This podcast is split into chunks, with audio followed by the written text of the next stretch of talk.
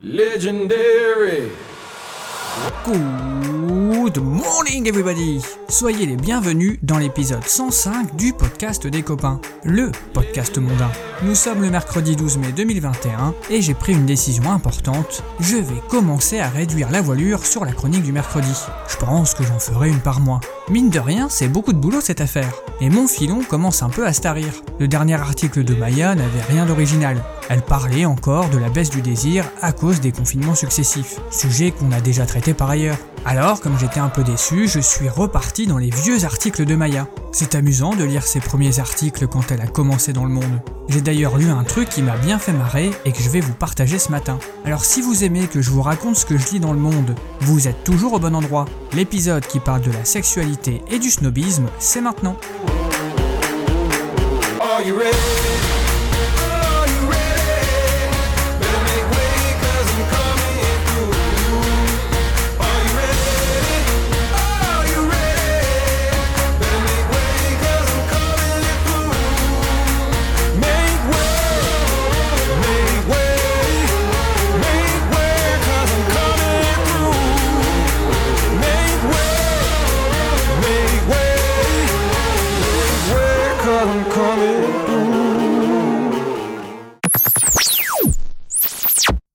De sexualité, il y a plusieurs écoles. Les tradis qui tournent avec deux trois positions, simples et très efficaces, les petits et petites curieuses qui s'aventurent un peu hors des sentiers battus, et les snobs. Ceux qui nous feraient presque passer pour des gros ploucs parce qu'ils ne jurent que dans des trucs hyper pointus style shibari, cet art ancestral qui consiste à attacher et suspendre des gens tout nus avec des cordes. Leur sexualité se rapprocherait plus de la performance artistique tellement ils sont perchés. Alors je vous propose de vous partager cette savoureuse lecture d'un article de Madame Mazorette qui nous présente le snob sexuel. Come on. Let's talk about sex, baby.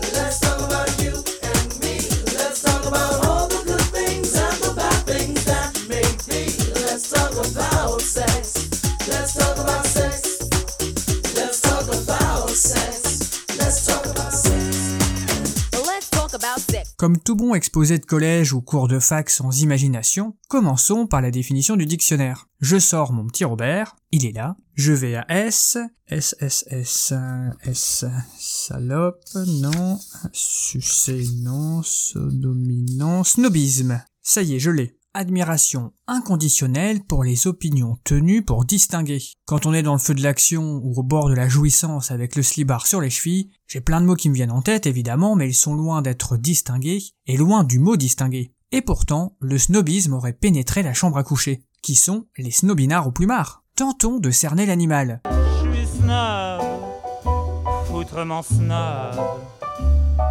Tous mes amis le sont, on est snob et c'est bon.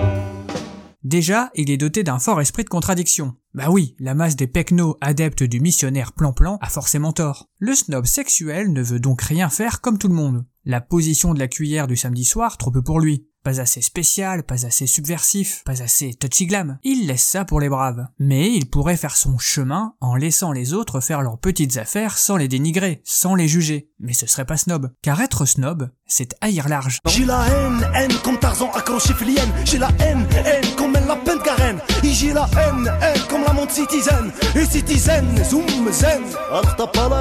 Si vous trouvez la sexualité joyeuse et que vous aimez batifoler dans la légèreté et l'allégresse, il la rendra sérieuse. Parce que vous êtes un peu sentimental et aimez les ébats passionnés, vous passerez à ses yeux pour stupide, comme la majorité bellante, car lui, c'est un intellectuel du zizi des passionnés. Vous aimez le pur plaisir? Il préférera y ajouter de la souffrance. Vous aimez le confort de votre lit Il se distinguera par des lieux sordides. Vous faites ça tout nu? Il gardera ses vêtements et de préférence solidement lacés. Pour vous, la sexualité, c'est vivant. Lui s'étendra en long en large sur la pulsion de mort qui œuvre dans votre inconscient et il est d'ailleurs le seul à l'entrevoir. Nous, nous sommes trop cons pour maîtriser la complexité des théories freudiennes. Car l'élitisme se paye par l'exclusion des autres. C'est-à-dire nous, les bubbles comme on dit dans le Nord. Vous commencez à le cerner, notre ami snob sexuel? Lui, c'est un initié des plaisirs sophistiqués. Nos expérimentations, car tout le monde expérimente à sa mesure en matière de sexualité, n'arrivent pas à la semelle de ses souliers vernis.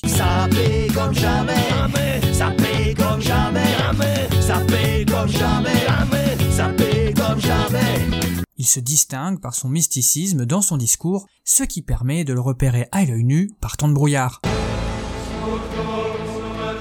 Si le gars vous bassine en vous décrivant Thérèse Davila comme star du porno, l'indicateur est sérieux. La snob sexualité n'a de sens que dans un acte transcendant, vecteur d'un aller-retour entre le divin mais aussi le malin, dans une communion destructrice avec les forces du chaos inhérentes à notre nature malveillante dont nous devons d'ailleurs être sauvés. Pour lui, le sexe est la scène d'un combat, d'une mise à mort de l'autre où s'annihile la subjectivité.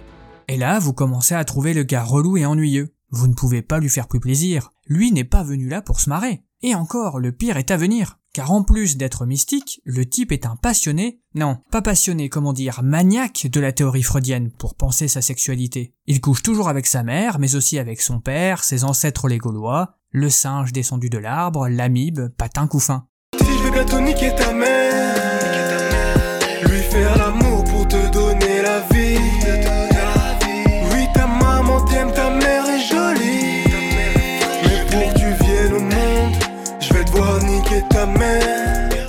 Forniquez avec l'inconscience de votre ignorance, alors que lui, il a conscience des enjeux oedipiens de l'affaire. Le snob se meut dans le malaise comme un poisson dans une eau trouble et croupie, aux 50 000 nuances de gris. Version mâle, il est écœuré de son pénis, qui ne sera jamais assez phallique. Version femelle, elle se lamente du combo gagnant, manque de pénis et de phallus. Les deux vivent leur sexualité dans une tragédie grecque jouée par la comédie française.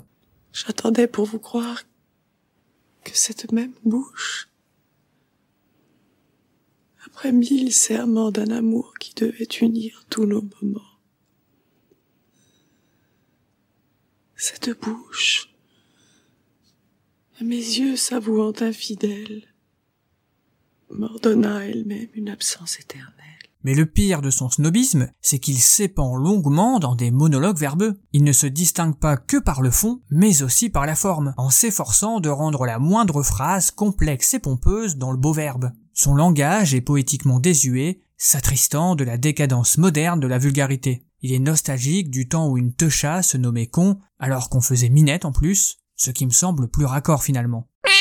Il fait partie des rares à avoir lu et relu Léopold von Sacher-Masoch et le Marquis de Sade. Il se drape de Shibari, alors que vous maîtrisez plutôt pas mal l'art du nœud en plus. Mais vous, vous parlez de bondage. Et il est là de devoir vous reprendre à chaque fois que vous ouvrez la bouche. Alors, si vous voulez vous mettre au snobisme, commencez par dire que vous ne parlez jamais de sexe. Et ensuite vous en parlez. Définissez-vous comme un sapiosexuel, et quand on vous demandera ce que ça veut dire, répondez en levant les yeux au ciel que toute définition est finalement une trahison. Ça, ça vous donnera de la hauteur, et pour vraiment tuer le game, dites un truc inspiré du genre euh, Oui, mais moi je pense que la pornographie a raison. Ah, c'est une formule qui marche avec tout. Oui, moi je pense que c'est le skir qui a raison. Vous ne mangez pas de skir, bah non, vous bouffez des yaourts nature comme tout le monde, parce que vous n'êtes pas snob. Ah, vous n'êtes pas vif ce matin. Par contre, il faudra changer vos habitudes culturelles. La téloche, c'est fini. Il vous faudra mépriser Internet, vous abonner à des revues culturelles hyper spécialisées, fréquenter les cinémathèques alternatives et idéalement déménager à Paris. Éventuellement, si vous connaissez un artiste éphémère ouzbek qui reproduit la piéta avec ses orgasmes, ça peut être un plus dans votre nouvelle quête initiatique. Et n'hésitez pas à vous contredire, vous détestez ce que vous aimez et vice versa. Côté cul, plaignez-vous de ne pas trouver de partenaire de qualité. Décrivez vos contemporains comme incapables d'aimer vraiment, d'aimer hors du temps et de l'espace, de vivre l'instant dans l'insoutenable mais nécessaire imprévisibilité. Ouais, c'est pas faux. Pour vous comme pour moi, ça ne veut rien dire, mais pour les snobs, cette phrase est limpide. Vous le découvrirez. Vous deviendrez alors sexuellement un must, une niche sexuelle hors du commun des mortels. C'est peut-être ça le drame du snobinard. Il veut ne ressembler à personne mais que tout le monde soit comme lui. Et surtout, ne veuille que lui. Après, il faut avoir les moyens financiers d'être snob. Quand vous aurez assez d'argent pour tenir en ennemi la société de consommation et le capitalisme, vous renoncerez bien évidemment à vos sextoys bon marché qui euh, commodifient le plaisir. Personne n'utilise le verbe commodifier, il n'existe pas. Et vous vous payerez de la corde de chanvre d'importation japonaise à 300 boules. Oui, je sais, euh, c'est cher, mais c'est c'est le prix de l'authenticité, tu vois. Vous serez alors au-dessus des contingences matérielles, mais faudra pas vous servir du mousse tiède ou de la bière de table. Vous partirez en quête de votre moitié, pourvu qu'elle ait reçu une éducation supérieure pour être à votre niveau. Je suis snob, je suis snob. C'est vraiment le seul défaut que je gobe.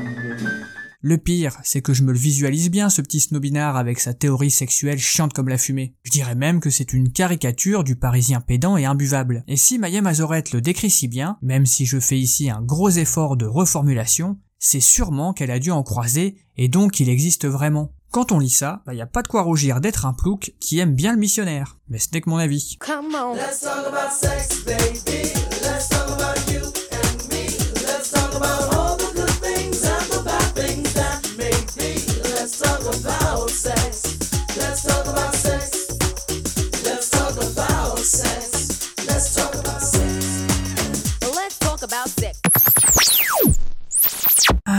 Sacré Maya. Moi cet article m'a bien plu, je ne vous le cache pas. Et j'ai aimé imaginer ces gens qui vivent pour moi sur une autre planète. Surtout que je peux moi aussi être captivé par l'extase de Sainte Thérèse vue par des psychanalystes. Et le drame, c'est que je peux raconter ça à des collègues qui ne semblent pas aussi bouleversés que moi par les extases mystiques décrits par Jacques Lacan. Peut-être que ce qui me différencie un peu des snobs de compète, c'est que j'ai un peu d'humour et d'autodérision, et que je ne prends pas tout, tout le temps, au sérieux. Mais je reste sur mes gardes pour ne pas basculer du côté obscur. Eh oui, nous avons tous nos propres démons. On continue avec la pensée du jour.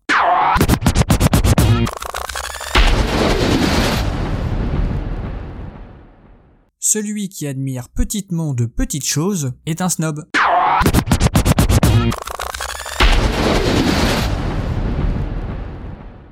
Et on termine avec une petite information aussi inutile qu'essentielle. C'est l'info feel good.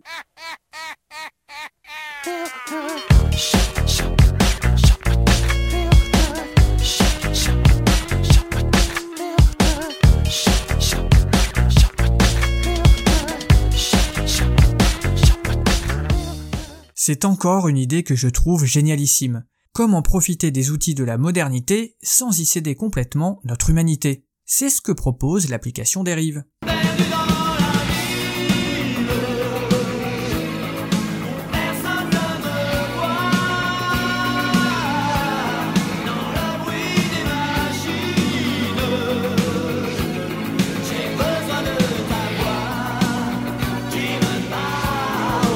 On utilise tous un GPS, Google Maps ou Waze pour nos déplacements. Waze en particulier permet d'optimiser nos trajets en cherchant les itinéraires les plus rapides et efficaces. C'est comme ça que vous vous retrouvez en plein milieu d'un champ, sur une route que personne ne prend, bah non, parce que moi je n'ai pas un tracteur. Mais l'application Dérive propose une autre façon de se déplacer et d'arriver à bon port, parce que c'est quand même le but. L'appli vous donne juste une direction et une distance, rien de plus. Pas de tourner à droite, au rond-point, prendre la deuxième sortie. Non, là vous avez juste une flèche qui vous dit que c'est plutôt par là qu'il faut aller. Aucun itinéraire suggéré ou imposé, on se laisse dériver. Elle ne prend presque pas de place, défonce donc carrément moins nos batteries et permet de lever un peu le nez de nos téléphones plutôt que de suivre les chemins calculés par des robots, qui ne prennent pas en compte que le plus important, c'est toujours le parcours plutôt que l'arrivée. Je vous la recommande chaudement évidemment, et je vous laisserai le lien sur Facebook. Moi, je testerai dès que possible. D'ailleurs, si vous voulez me donner rencard dans un endroit que je connais pas, euh, je suis pas contre.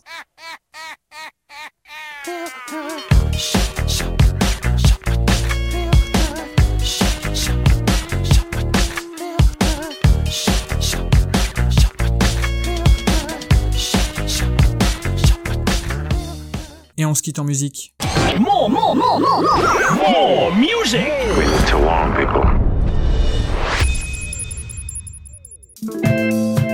Ça sera du classique, les Cardigans, Loveful.